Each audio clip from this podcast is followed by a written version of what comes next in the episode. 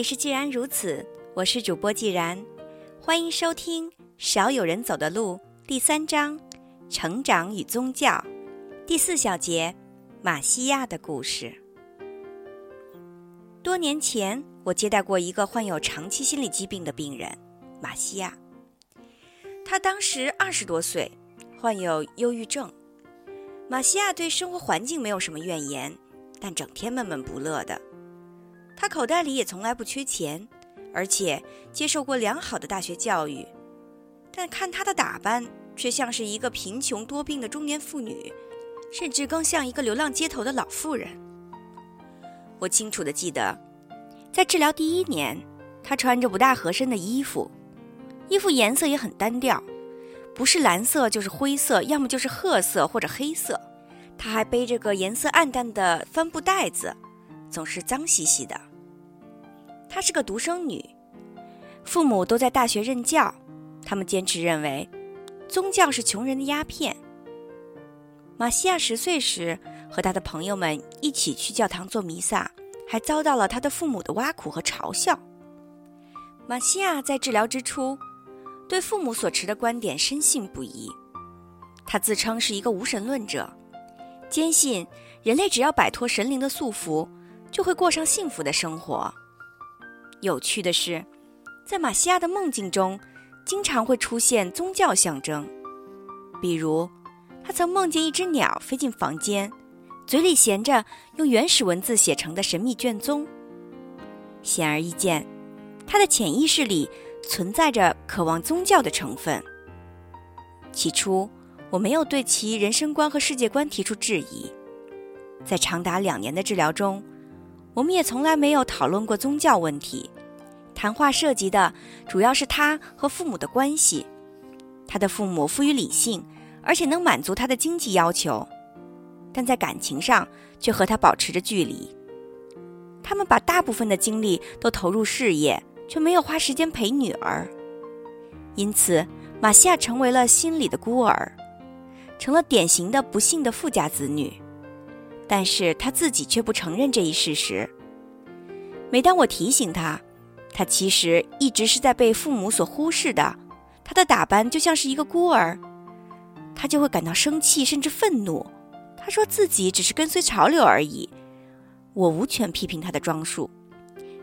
对马西亚的治疗是长期而缓慢的，不过在外表上他却有着显著的变化。这主要得益于我们逐渐建立的亲密感。这种亲密感不同于他与父母的关系。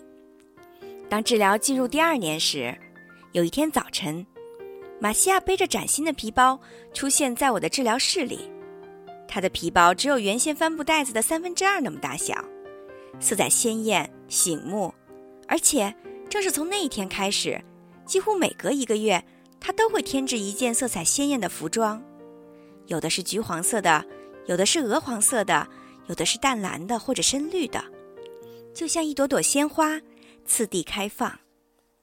他倒数第二次找到我看病时，显然对自身的改变大大的满意。他说：“你知道吗？如今我的心情改变了很多，我的装束和气质也完全变了样。虽然生活环境没有多大变化，我依旧住在原来的地方，做的事情也和以前大致相同，但我……”对整个世界的感觉却完全变了，我感觉温馨而安全，心情也比过去快乐多了。记得我对你说过，我自以为是一个无神论者，我现在不那么肯定了。大概我根本就不是一个无神论者。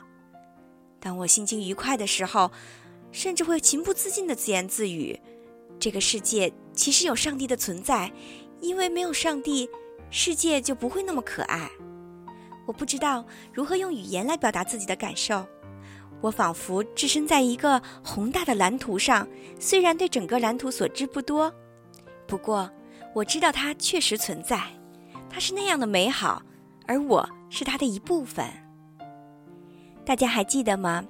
在上一集中的主角 Cassie，原来把神灵奉为一切，经过治疗，他不再相信神灵的存在了，而马西亚。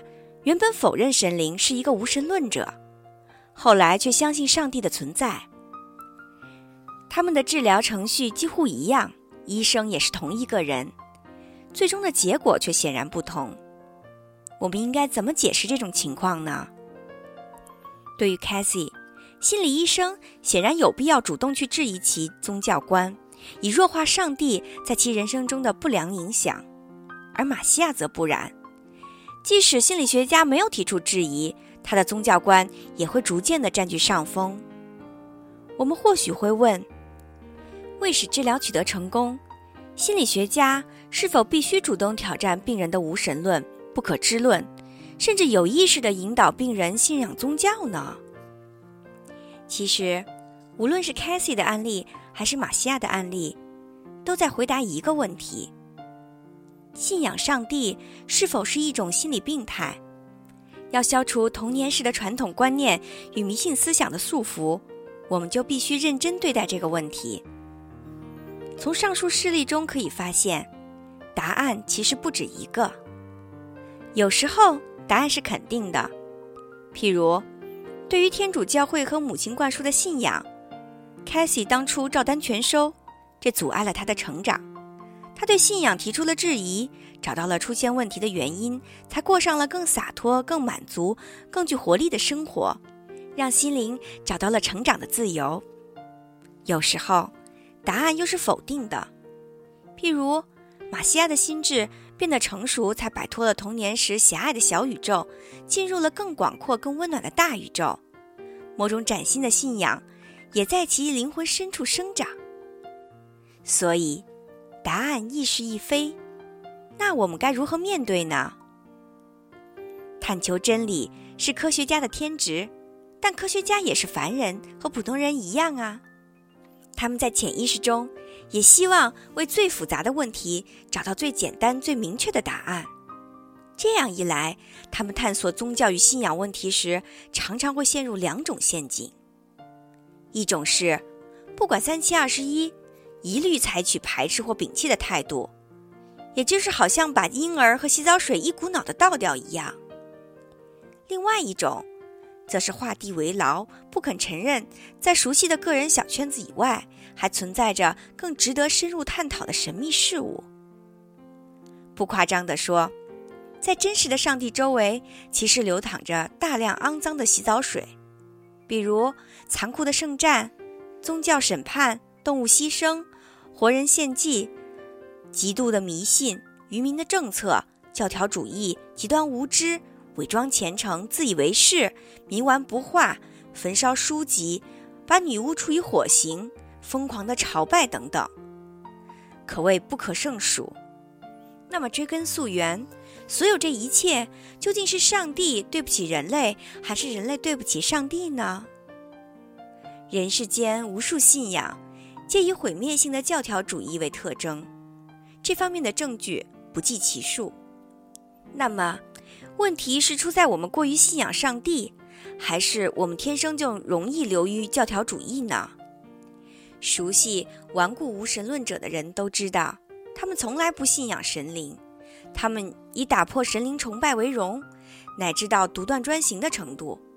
他们实际上不比狂热的宗教分子好到哪里。那么，我们该摒弃的是信仰本身，还是教条主义呢？科学家容易把婴儿和洗澡水一道泼掉的原因，还是在于科学本身就是一种宗教。刚刚接受科学启蒙的新生代科学家，其狂妄和偏执的程度，可能丝毫不亚于基督教的十字军。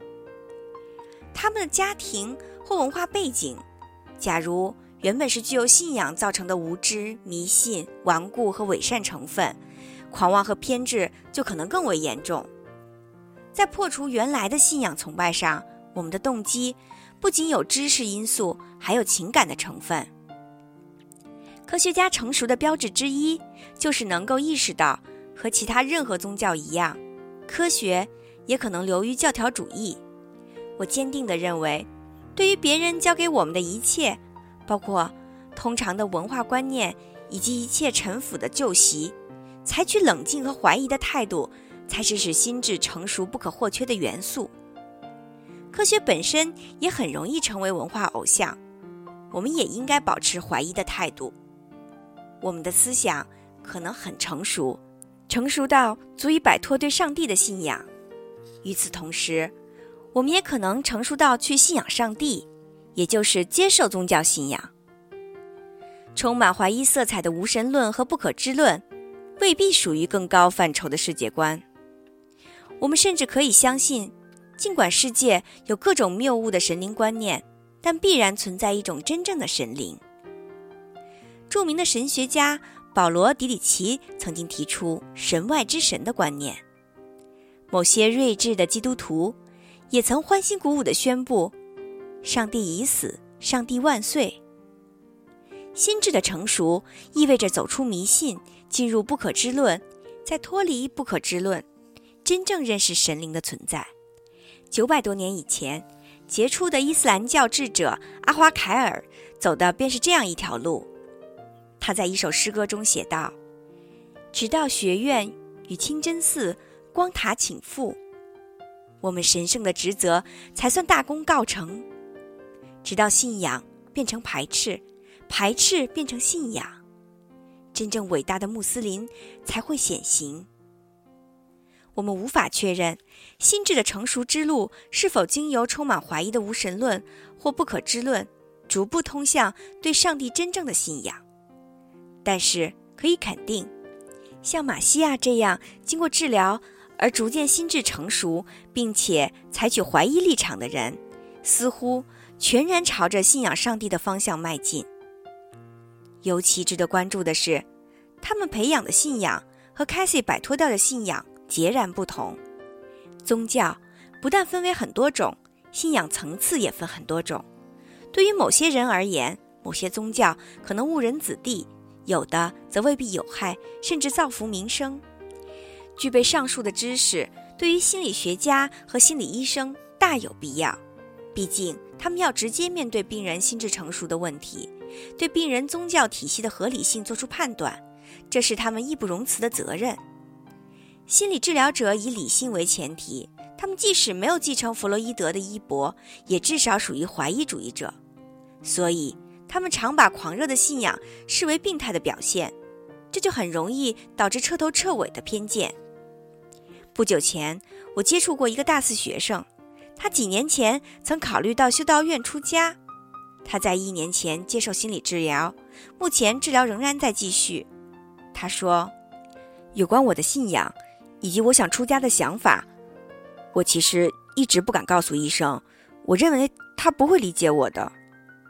我对这个年轻人了解有限，无法准确地评价其信仰的本质。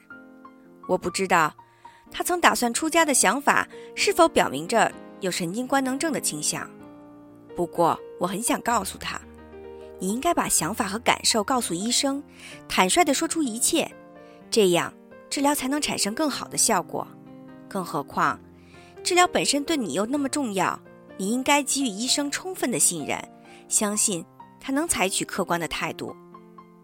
但是，我没有对他说这些话，因为我不能确定他的医生能否保持客观，能否通过宗教和信仰的观念。进一步的了解他的病人。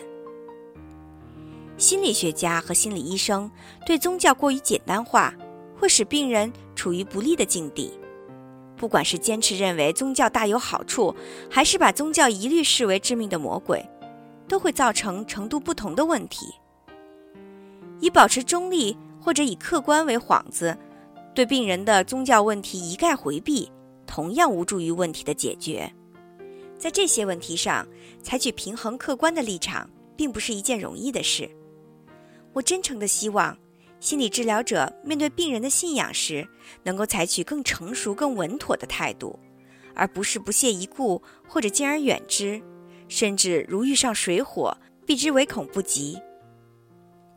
到这里，我们第三部分“成长与宗教”就已经全部为大家分享完了。在下一集中。